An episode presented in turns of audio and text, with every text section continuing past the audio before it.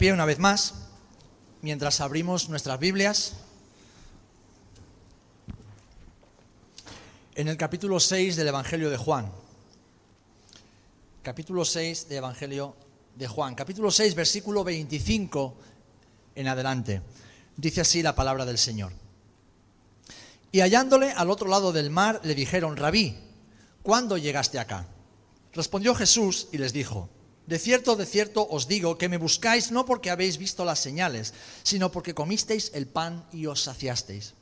Trabajad no por la comida que perece, sino por la comida que a vida eterna permanece, la cual el Hijo del Hombre os dará, porque a éste señaló Dios el Padre. Entonces le dijeron, ¿qué debemos hacer para poner en práctica las obras de Dios? Respondió Jesús y les dijo, esta es la obra de Dios, que creáis en el que Él ha enviado. Le dijeron entonces, ¿qué señal pues haces tú para que veamos y te creamos? ¿Qué obra haces? Nuestros padres comieron el maná en el desierto, como está escrito, pan del cielo les dio a comer. Y Jesús les dijo, de cierto, de cierto os digo, no os dio Moisés el pan del cielo, mas mi Padre os da el verdadero pan del cielo. Porque el pan de Dios es aquel que descendió del cielo y da vida al mundo. Le dijeron, Señor, danos siempre este pan. Jesús les dijo, yo soy el pan de vida, el que viene a mí nunca tendrá hambre y el que en mí cree no tendrá sed jamás.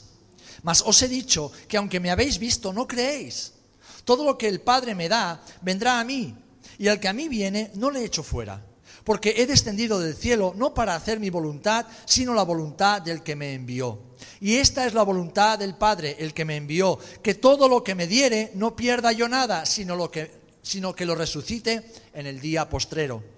Y esta es la voluntad del que me ha enviado, que todo aquel que ve al Hijo y cree en Él tenga vida eterna, y yo le resucitaré en el día postrero. Murmuraban entonces de Él los judíos, porque había dicho, yo soy el pan que descendió del cielo. Y decían, ¿No es este Jesús el hijo de José, cuyo padre y madre nosotros conocemos? ¿Cómo pues dice este del cielo ha descendido? Jesús respondió y les dijo, no murmuréis entre vosotros. Ninguno puede venir a mí si el Padre que me envió no lo trajere, y yo le resucitaré en el día postrero. Escrito está en los profetas, y serán todos enseñados por Dios. Así, así que todo aquel que oyó al Padre y aprendió de él, viene a mí. No que alguno haya visto al Padre, sino aquel que vino de Dios, éste ha visto al Padre. De cierto, de cierto os digo, el que cree en mí tiene vida eterna. Yo soy el pan de vida. Vuestros padres comieron el maná en el desierto y murieron. Este pan que desciende del cielo para que el que este es el pan que desciende del cielo para que el que de él come no muera. Yo soy el pan vivo que descendió del cielo. Si alguno comiere de este pan, vivirá para siempre. Y el pan que yo daré es mi carne, la cual yo daré por la vida del mundo. Entonces los judíos contendían entre sí, diciendo, ¿cómo puede éste darnos a comer su carne? Jesús les dijo, de cierto, de cierto os digo, si no coméis la carne del Hijo del Hombre y bebéis su sangre, no tenéis vida en vosotros. El que come mi carne y bebe mi sangre tiene vida eterna, y yo le resucitaré en el día postrero porque mi carne es verdadera comida y mi sangre verdadera bebida. El que come mi carne y bebe mi sangre, en mí permanece y yo en él.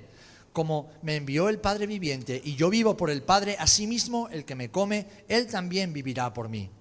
Este es el pan que descendió del cielo, no como vuestros padres comieron el maná, y que comieron el maná y murieron. El que come de este pan vivirá eternamente. Estas cosas dijo Jesús en la sinagoga enseñando en Capernaum. Y versículo 60. Al oírlas, muchos de sus discípulos dijeron, dura es esta palabra. ¿Quién la puede oír?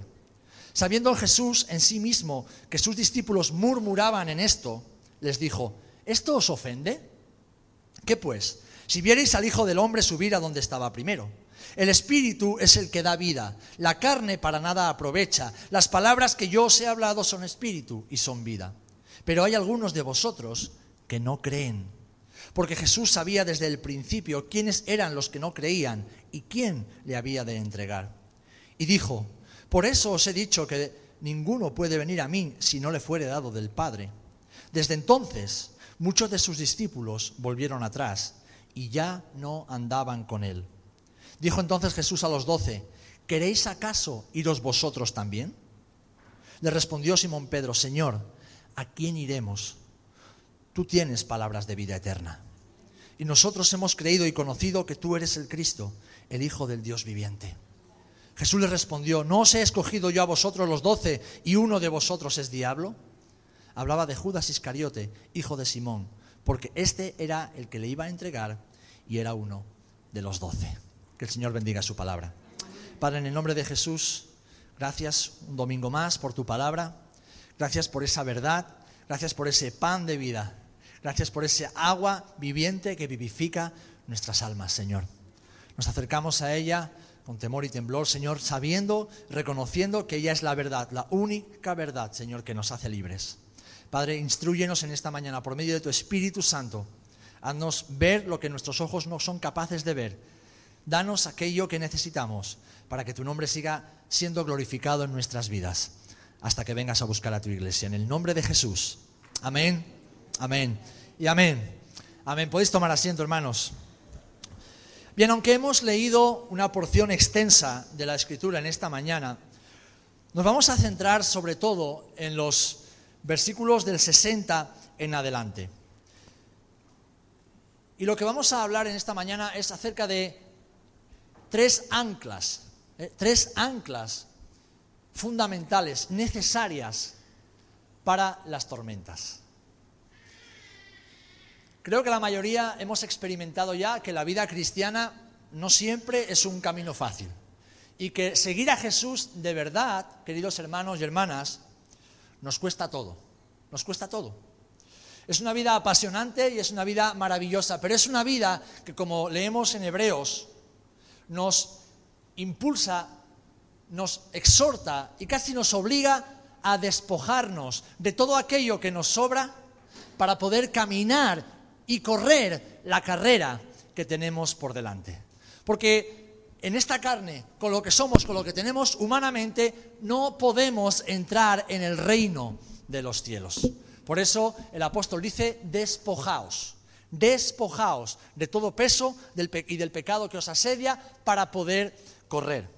Mirad, muchas de las enseñanzas y de los milagros de Jesús tuvieron lugar en Galilea y sus contornos. Tuvieron lugar en Capernaum y en la Decápolis, es decir, toda esa región alrededor del mar de Genesaret, el mar de Galilea, y lo hizo el Señor con un propósito. El Señor se aprovechó de la orografía del lugar para traer enseñanzas y sobre todo para dar un entrenamiento que sus discípulos necesitaban.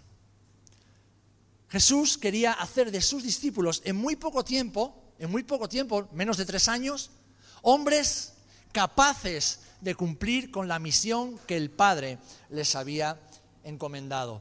Y el Señor se empeñó en hacerlo para que estuvieran preparados para un viaje que no iba a ser fácil ni placentero. Debían aprender a lidiar con las tormentas de la vida y de la fe cristiana por medio de la fe y con una determinación inquebrantable inquebrantable. El maestro subió a los discípulos a la barca de la salvación, la misma barca donde estamos tú y yo ahora. Esa barca donde el Señor nos ha introducido por medio de su sacrificio en la cruz y donde somos entrenados también y sobre todo en medio de las tormentas. ¿Por qué? Porque las tormentas, amados hermanos, forjan nuestro carácter.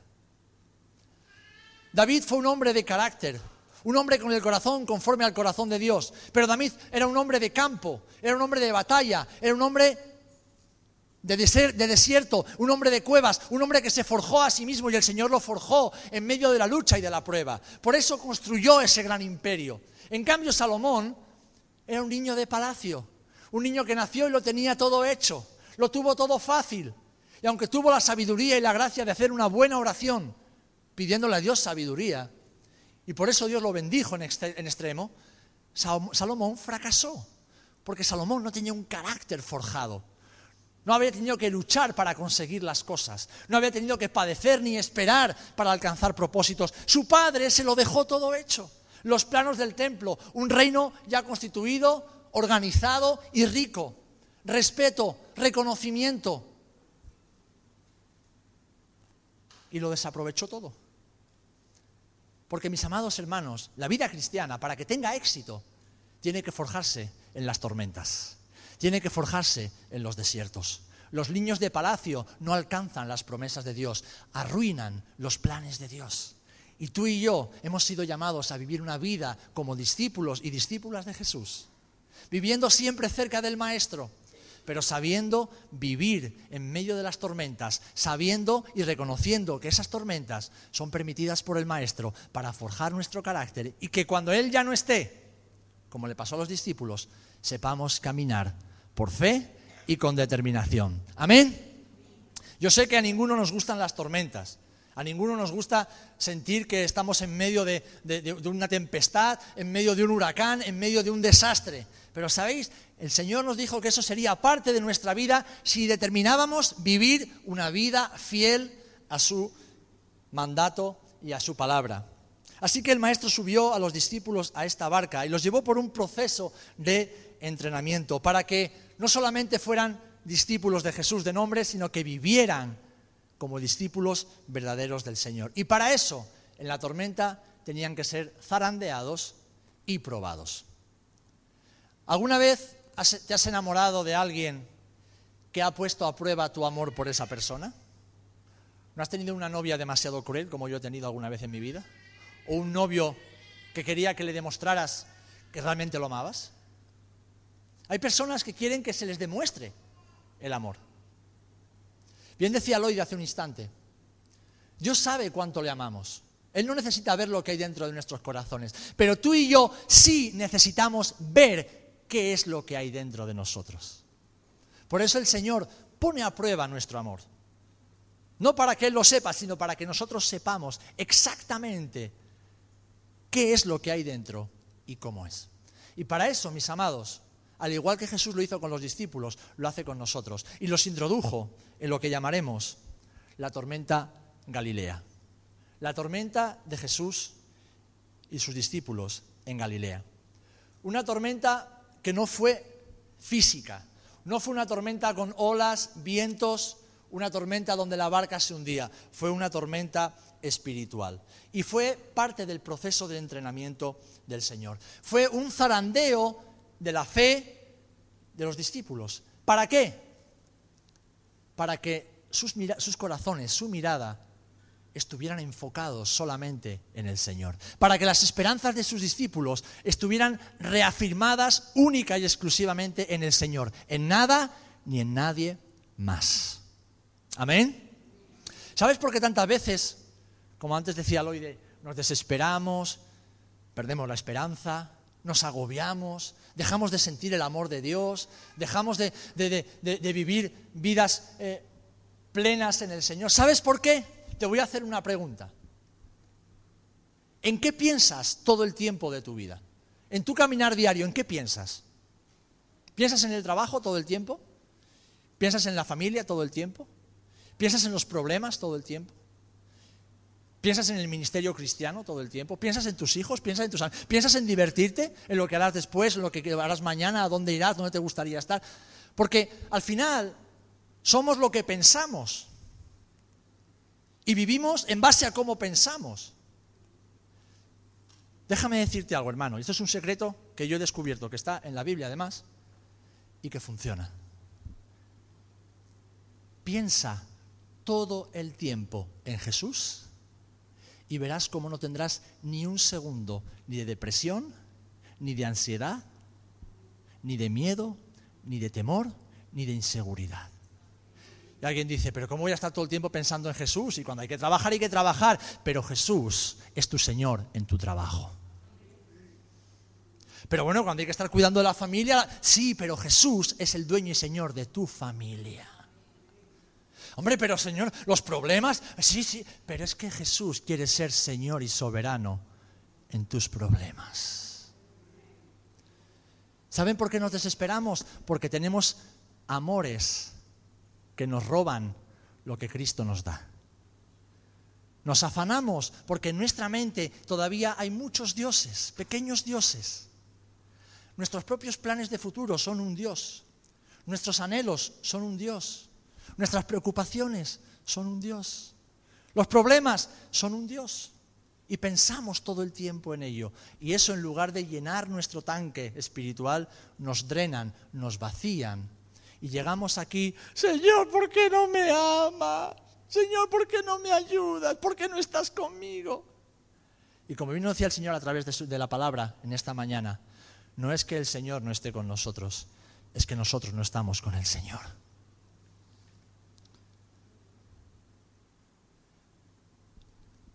Y para eso vienen las tormentas. Para zarandearnos y que veamos lo que hay dentro de nosotros. Eso fue lo que Jesús hizo con los discípulos. Los zarandeó para que ellos pudieran ver dónde estaba puesta su fe. Jesús sabía que había muchas personas que lo estaban siguiendo por mero interés. Algunos lo seguían por curiosidad, otros lo seguían porque tenían hambre él lo dice, no me seguís por lo que he dicho, me seguís porque os habéis, llenado la barriga. Otros lo seguían porque querían ser sanados. Algunos porque estaban decepcionados de la religión oficial y habían escuchado algo diferente. Pero Jesús sabía que muchos no lo seguían de verdad. En cambio, en cambio los doce, junto con aquellos que permanecieron hasta el final con el Señor, demostraron tener un carácter distinto, un carácter diferente. A pesar de su inmadurez, los doce demostraron que sí amaban a Jesús. Ellos sí amaban al Maestro, a excepción de Judas, evidentemente.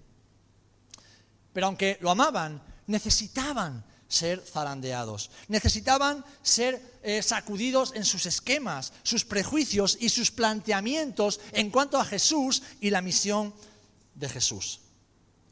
Y fijaros, el maestro, qué bien hace las cosas. ¿Nunca te ha pasado que en el momento más, no sé cómo decir, como dicen los jóvenes, más guay de tu vida, cuando te encontrabas ahí en la cresta de la ola, de repente pasa algo y se te viene todo abajo? ¿Te ha pasado alguna vez eso? A mí me ha pasado más de una vez de estar ahí arriba del todo, en el clímax, en, la cima. Y de repente ocurre algo y se viene todo abajo. Parece que todo se derrumba. Pues sabéis, yo entiendo que la mayoría de las veces esas cosas suceden porque el Señor está zarandeando nuestras vidas para que nos enfoquemos en Él y solamente en Él. Fijaros el momento que Jesús escoge.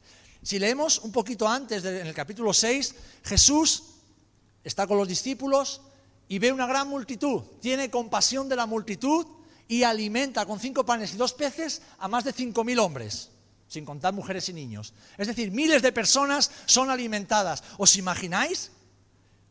Qué momento, que, eh, la, marea humana dando gloria a Dios y reconociendo en Jesús tal vez a ese Mesías que estaban esperando.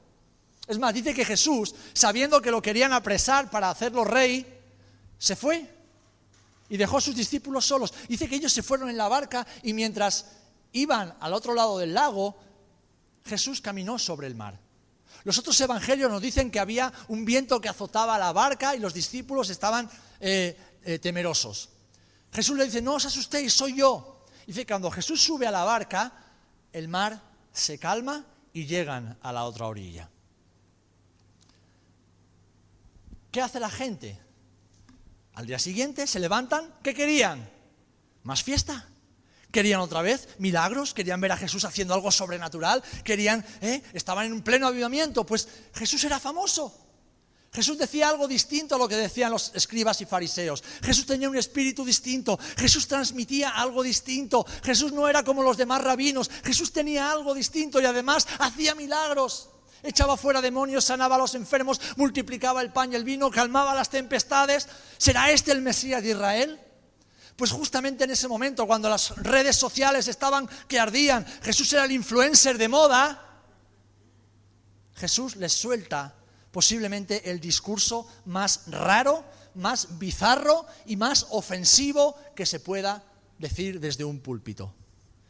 Para que seáis salvos, tenéis que comer mi carne y tenéis que beber mi sangre. Hay algunos teólogos que lo, espiritualizan, pero el texto dice literalmente lo que Jesús está diciendo. Jesús no está espiritualizando ni simbolizando nada. Nosotros entendemos lo que Jesús quiere decir ahora porque el Espíritu Santo nos alumbra. Pero en ese momento Jesús a los judíos les está diciendo, tenéis que convertiros en caníbales para poder entrar en el reino de los cielos. Imaginaros la cara de esa gente, que comían solo comida kosher, o sea, comida específica, santificada y apartada por el Señor, y ahora llegaba este rabino que decía que venía del cielo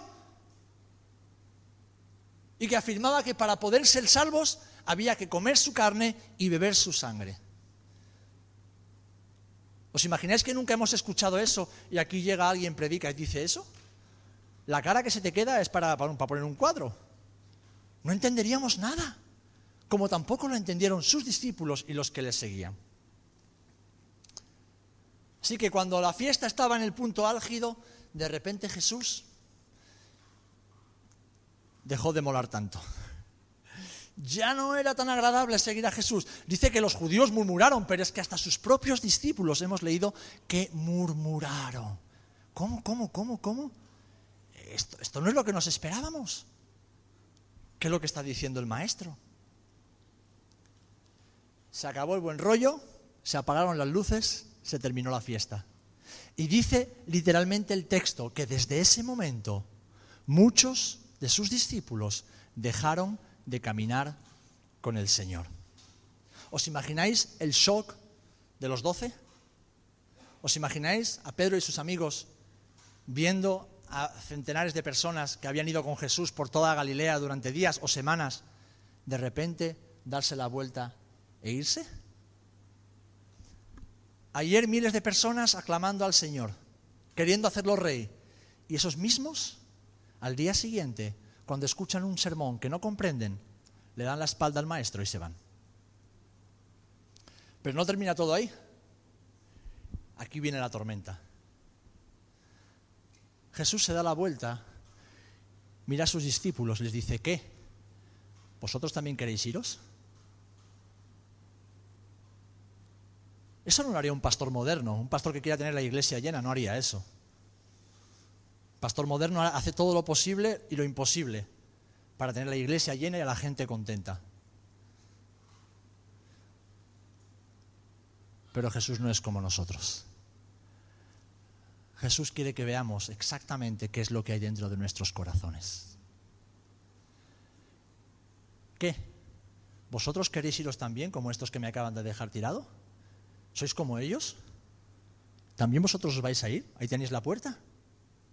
Ahí tenéis la puerta.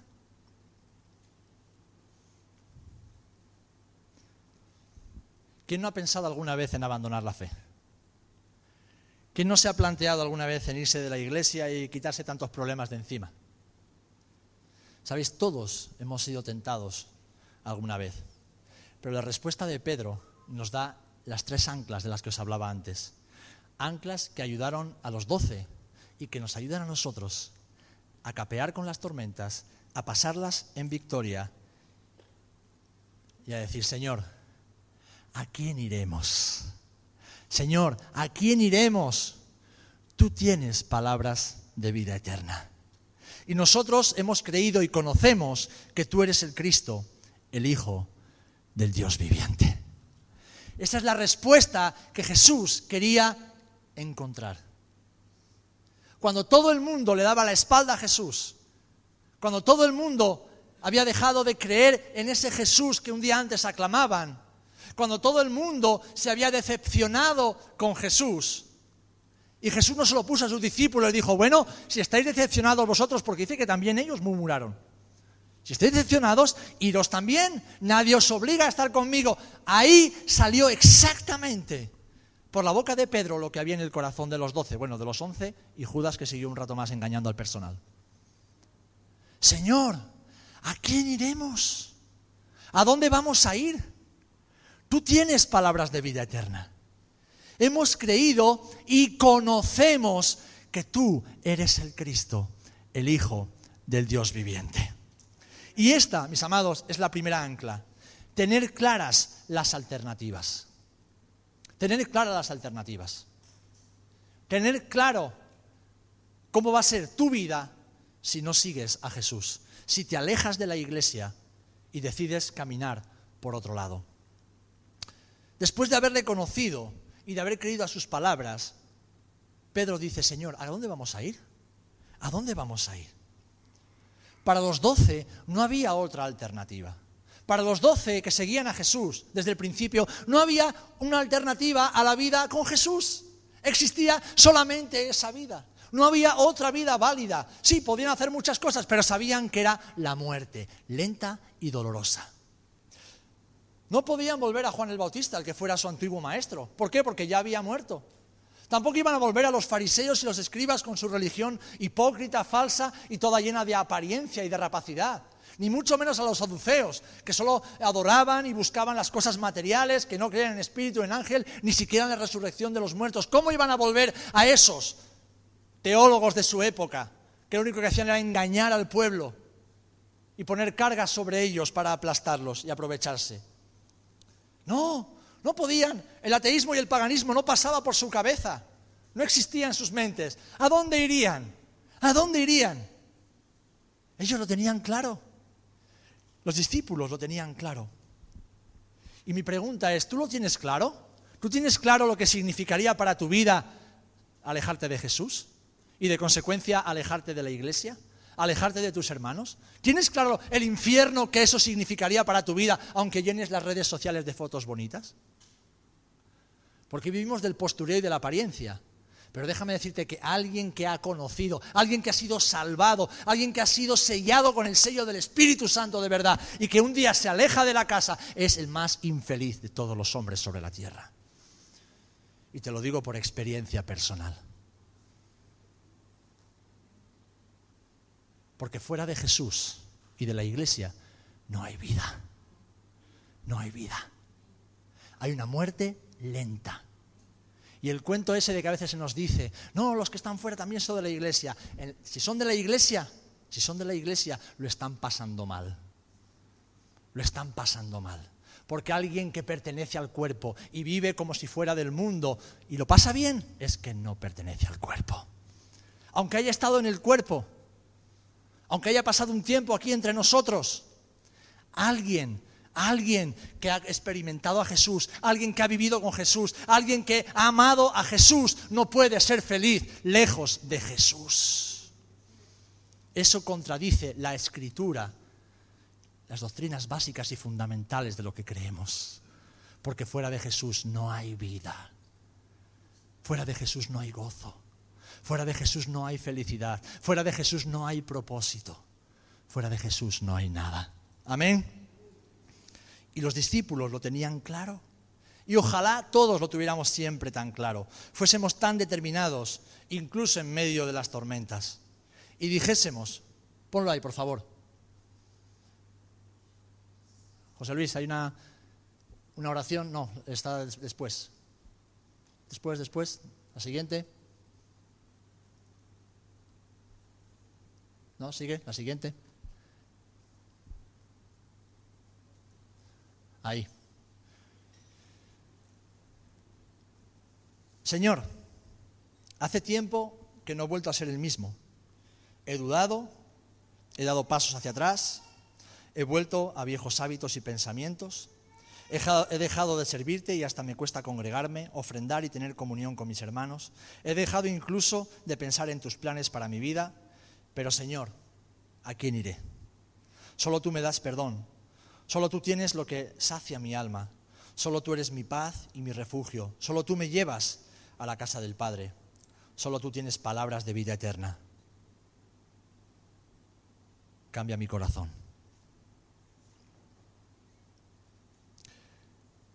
El salmista dijo en el Salmo 36, porque contigo está el manantial de la vida. En tu luz veremos la luz. Hermanos, lejos de Jesús solo hay oscuridad. Y los discípulos lo sabían. Ellos venían de la oscuridad de la religión. Ellos venían de la oscuridad del engaño, de la hipocresía, de la falsedad, del postureo. Cuando conocieron a Jesús, conocieron la luz. Amén.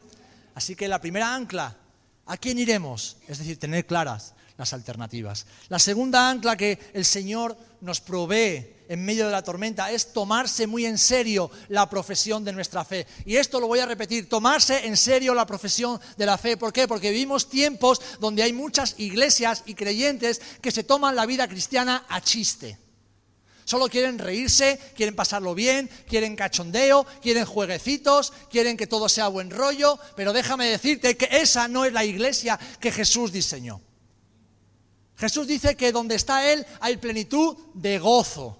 La vida con Jesús es una vida plena, pero la, vida con Jesús no es un chiste, no es una broma y no es estar siempre de excursión de centro comercial en centro comercial y de cachondeo en cachondeo. No, la vida con Jesús es muy distinta a eso. La vida con Jesús es una vida plena de gozo y de satisfacción haciendo la voluntad de Dios. Porque solo cuando hacemos la voluntad de Dios vivimos plenamente satisfechos. Vivimos llenos de gozo y de alegría. Y sabéis, los discípulos del Señor, aunque fueron zarandeados en este momento, ellos se tomaban, a excepción de Judas, se tomaban la fe en Jesús muy en serio. Podían ser inmaduros, podían no entender muchas cosas que Jesús hacía o decía, pero tenían una fe sincera. Por eso cuando Jesús les dijo, les dijo ¿queréis iros también? Le dijeron, ¿a quién iremos? Tenemos claro que no hay alternativa, estaremos contigo. Tú tienes palabras de vida eterna. Ellos se habían tomado muy en serio las palabras de Jesús. Ellos sabían que lo que Jesús decía era la verdad. Y habían encontrado en Jesús y en sus palabras un anhelo más profundo o un deseo cumplido más profundo de lo que jamás hubieran podido imaginar. Muchos siguieron a Jesús porque sacaban beneficio de él.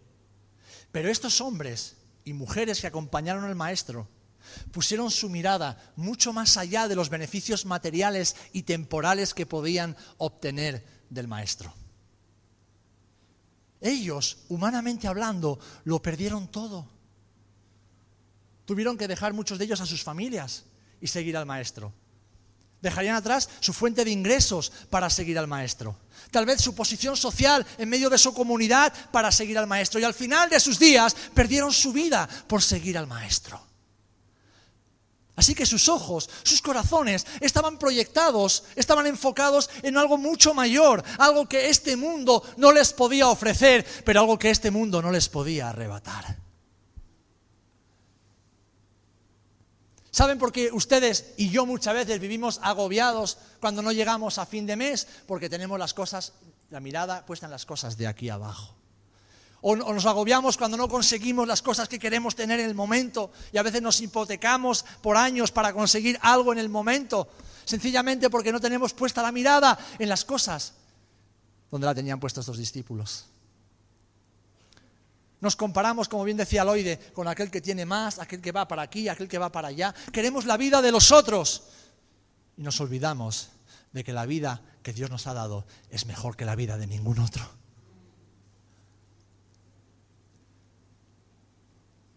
Estos hombres y mujeres podían ser aún inmaduros, pero habían puesto su fe en Jesús y nada ni nadie se la iba a robar. Tú tienes palabras de vida eterna. Tú tienes palabras de vida eterna. Habían conocido al Dios de Israel. Y por eso enfocaron su mirada y sus corazones en Jesús y en aquello que Jesús les decía. Y esta es un ancla a la que debemos aferrarnos en medio de la tormenta. En medio de la tormenta. Yo sé en quién he creído. Yo sé en quién he creído. ¿Saben por qué el Señor nos está diciendo en este año, enfócate, enfócate, enfócate? Porque todo lo que pasa en tu vida intenta desenfocarte. Tus pensamientos intentan desenfocarte, tus intenciones internas intentan desenfocarte, la sociedad, el mundo, el sistema en el que vivimos intenta desenfocarte, intenta que te tomes la vida cristiana como un chiste, pero claro, luego llegan las pruebas reales y es como querer vivir la vida con Jesús, que es necesario hacerlo en el Espíritu, pero con las armas y las herramientas de la carne, que es lo que este mundo nos ofrece, y así andamos arrastrados la mayor parte del tiempo. Y solo se puede seguir a Jesús en el poder del Espíritu Santo de Dios. Solo se puede tener éxito en la vida cristiana siguiendo las pisadas de Jesús. Y este es un caminar espiritual.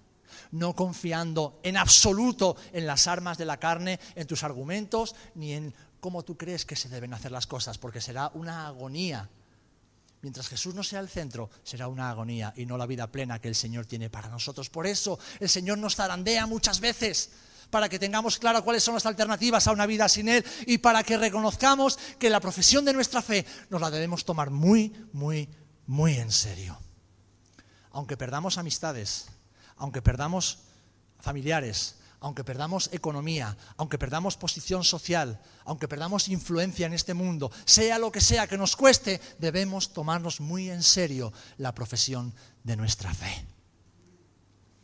Como dice el libro de los Hebreos, capítulo 10, versículo 23, mantengamos firme, sin fluctuar, la profesión de nuestra esperanza, porque fiel es el que prometió. Y debemos seguir el consejo y el ejemplo de los que nos precedieron, como fue Pablo, y le dice a Timoteo, pelea la buena batalla de la fe, echa mano de la vida eterna, a la cual asimismo fuiste llamado, habiendo que hecho la buena profesión delante de muchos testigos. Hermanos, hermanas, debemos aferrarnos a esa fe que un día profesamos en el Señor. Debemos aferrarnos con fuerza y no soltarnos. Porque en medio de las dudas que a todos nos pueden llegar en algún momento, si nos aferramos a la fe, reconoceremos que vale la pena seguir a Jesús. ¿Por qué? Porque nos encontramos con la tercera ancla, hemos conocido al Mesías Salvador. Y la tercera ancla es la confianza en Jesús, es la confianza en el carácter del Maestro. Mira, ellos no, comprendían todo. Levanta la mano si entiendes todo lo que Dios hace. No, comprendemos todo lo que Dios hace. Levanta la mano si entiendes todo lo que enseña la Biblia. No comprendemos todo lo que enseña la palabra del Señor. ¿Por qué? Porque es que sus pensamientos están muy por encima, son inalcanzables para nosotros. Podemos solo comprender aquello que Él nos revela por medio de su Espíritu Santo. Y lo que Él nos ha revelado, aunque esté escrito, ya lo hará si es que quiere hacerlo. Pero humanamente no vamos a entenderlo jamás, porque Él es Espíritu y nosotros somos carne. Y solo por el Espíritu podemos comprender lo que el Espíritu le dice a sus hijos a través de la palabra. Ahora bien, Ahora bien, aunque no comprendamos todo, como les pasaba a ellos, fijaros si no comprendían que se escandalizaban y le rebatían. Cesárea de Filipo, Jesús anuncia su muerte. ¿Y qué hace Pedro? No, no, no, Señor, por favor, ¿cómo vas a hacer eso? Dice que le reconvino, le llevó la contraria, le contradijo. Y fue cuando Jesús le dijo, apártate de mí, Satanás. No se lo dijo a Pedro, sino al espíritu que había detrás de Pedro no entendían y contradecían a Jesús. No entendían y le decían, Señor, lo que estás diciendo no tiene sentido. ¿Cuántas veces tú y yo le decimos, Señor, creo que esta vez te has equivocado?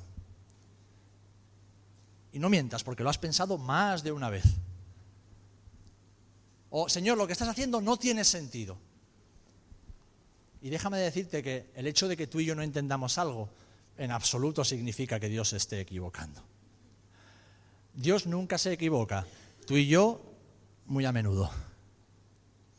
Ahora bien, hay momentos, hay momentos en que necesitamos algo mucho más poderoso que la teología y la doctrina.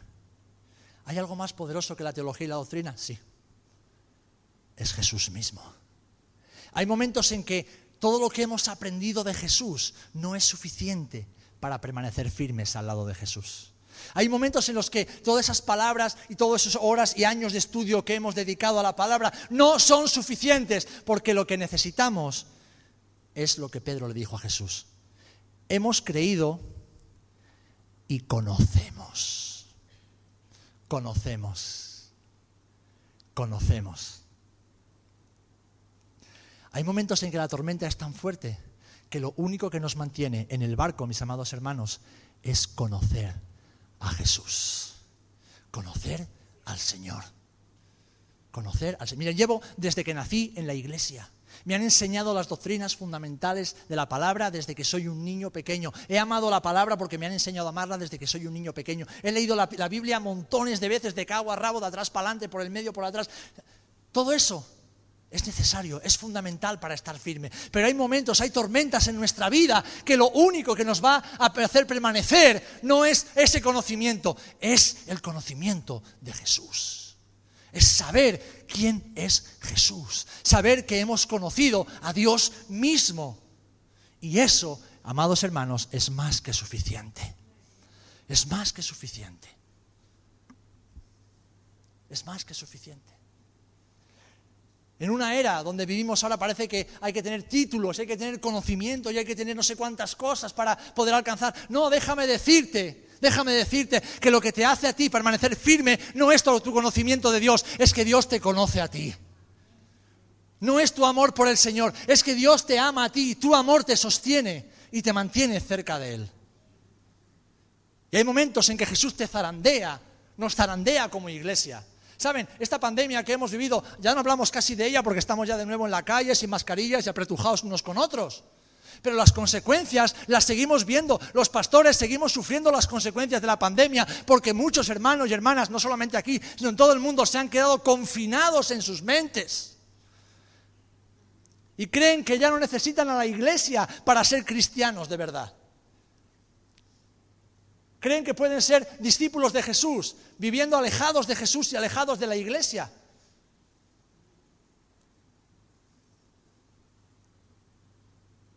Y ese zarandeo que la iglesia en el mundo ha padecido ha sido necesario para ver qué es lo que había dentro de nosotros. Y yo me alegro de que tú estés hoy aquí.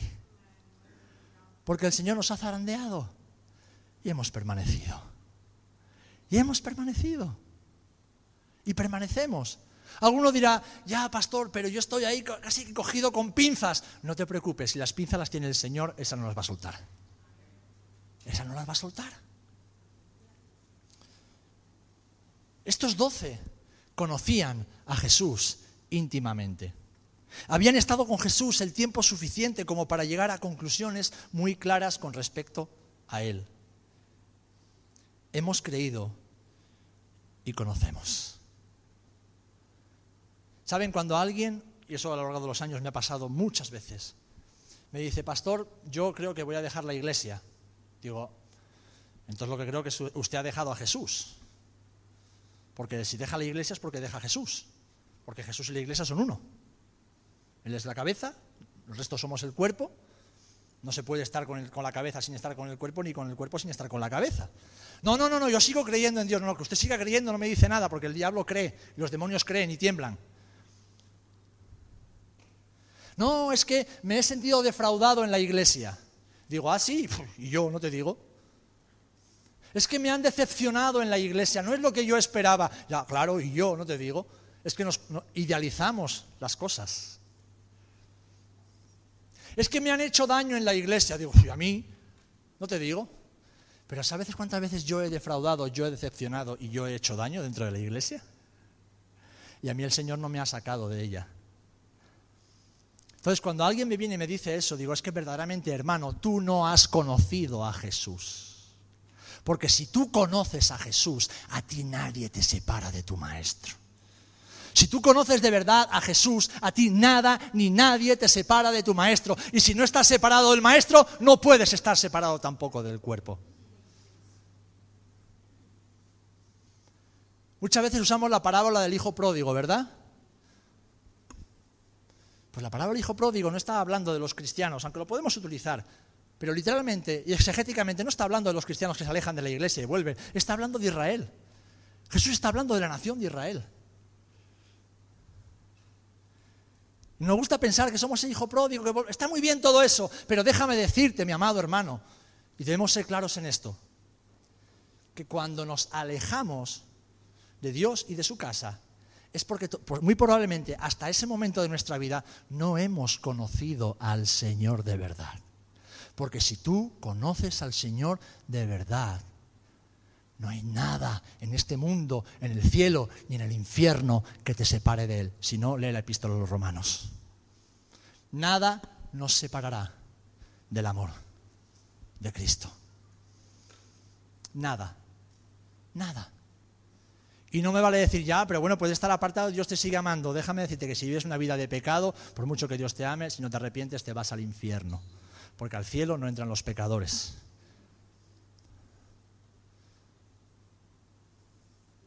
Entonces, mis amados, para ir concluyendo, sabiendo que Jesús pasó por la traición, sabiendo que Jesús pasó por el rechazo, por el abandono, la soledad, la incomprensión y la tentación, y que Jesús venció por ti y por mí, lo que tú y yo hoy día necesitamos para permanecer firmes en medio de las tormentas es conocer a Jesús, es conocer al Señor. Si tú conoces al Señor y lo conoces de verdad, nada ni nadie te separará de Él, ni de su casa. Sí, tu orgullo, tu pecado. Nadie externo a ti te puede separar de Dios. Por tanto, teniendo un gran sumo sacerdote que traspasó los cielos, Jesús, el Hijo de Dios, retengamos nuestra profesión. Porque no tenemos un sumo sacerdote que no pueda compadecerse de nuestras debilidades, sino uno que fue tentado en todo según nuestra semejanza, pero sin pecado. Acerquémonos pues confiadamente al trono de la gracia para alcanzar misericordia y hallar gracia para el oportuno socorro. Hermanos, hermanas, el Señor permite las, tormentas en nuestras vidas para que nos reenfoquemos en Él. El Señor permite las sacudidas para que volvamos a mirar a Él. Él pasó por el valle de esta vida y de esta tierra y venció para llevarnos a casa, para llevarnos con el Padre. Y porque Él lo hizo, podemos confiar en Él. Amén. Podemos confiar en Él. Juan Marcos, ¿cuántos años llevas en el Evangelio? ¿Cuántos? 60. Ha sido siempre fácil todo, ¿verdad? En la iglesia no ha habido problemas, no has sufrido nunca en la iglesia, nunca te han hecho daño, tú nunca has pecado, has vivido en santidad, justicia y perfección todos los años de tu vida, ¿verdad? Ha sido el ejemplo a seguir y el modelo por todos los hermanos de la iglesia. La iglesia ha sido perfecta en todos estos años, ¿verdad? Pero ¿a quién conociste tú cuando eras un niño? A Jesús. Ya está. Él no tuvo la, bendición que tuve yo, o algunos de nosotros, de ir a un seminario, a una escuela bíblica y pasar tiempo apartados y, cerca del Señor, ¿no? en la nube, en la burbujita espiritual que son los seminarios. No tuve esa oportunidad. Pero Jesús fue más que suficiente. Jesús fue más que suficiente. ¿Y a cuántos hermanos y hermanas has visto caer? A unos irse y luego volver.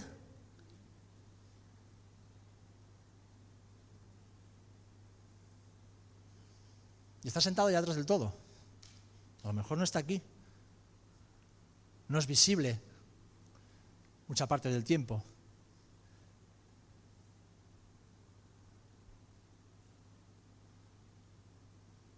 Él no es perfecto, pero es el ejemplo perfecto de que cuando conoces a Jesús, nada ni nadie te aleja del Maestro. Nada ni nadie. Nada ni nadie. En los últimos tiempos, tristemente, hemos visto a muchos alejarse del Señor. Algunos no están en la iglesia, otros andan por aquí, aunque sus corazones están lejos de Dios. Porque como digo, la sacudida que ha sido la pandemia y todo lo que viene después ha sacado a la luz lo que estaba escondido en los corazones. Y esto sencillamente es desconocimiento de Dios. Todos, sin excepción, hermanos, hemos sido zarandeados. Pero como hemos leído en este pasaje de Hebreos, acerquémonos confiadamente al trono de la gracia. Acerquémonos. Aferrémonos a ese ancla. Señor, no tengo alternativa. No hay una alternativa a la vida sin ti. Señor, me voy a tomar muy en serio la fe que puse en ti hace ya muchos años. No me voy a soltar de esa fe, porque esa fe me mantiene apegado a ti. Y Señor, te conozco. Señor, te conozco. Te conozco. Te conozco y eso es más que suficiente. Y eso es más que suficiente.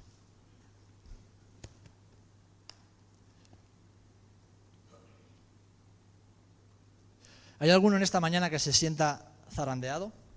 Sí puedes levantar la mano ahora si quieres. ¿Hay alguno que se sienta zarandeado en su vida personal y espiritual? ¿Sí?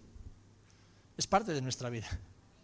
Es parte de seguir a Jesús. Es parte del precio de seguir a Jesús. El zarandeo, la sacudida.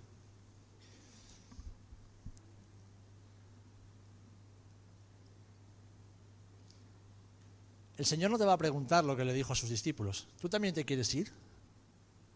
El Señor lo que te va a preguntar posiblemente sea lo que le dijo a Pedro. ¿Tú me amas? Porque yo a ti sí te amo. Y hemos caminado mucho ya hasta llegar a este momento. Y nos queda mucho por caminar. Pero tú me amas. ¿Quieres seguir caminando junto a mí? ¿Quieres seguir estando a mi lado? Piensa en las alternativas. Piensa en la fe que tienes y que profesas. Y luego recuerda, ¿me conoces? El Señor te dice, ¿me conoces? Tú tienes que responder a esa pregunta. ¿Me conoces? ¿O conoces una religión? Una distinta a otras. ¿Conoces una forma de vivir, una forma de hacer las cosas? ¿O me conoces a mí?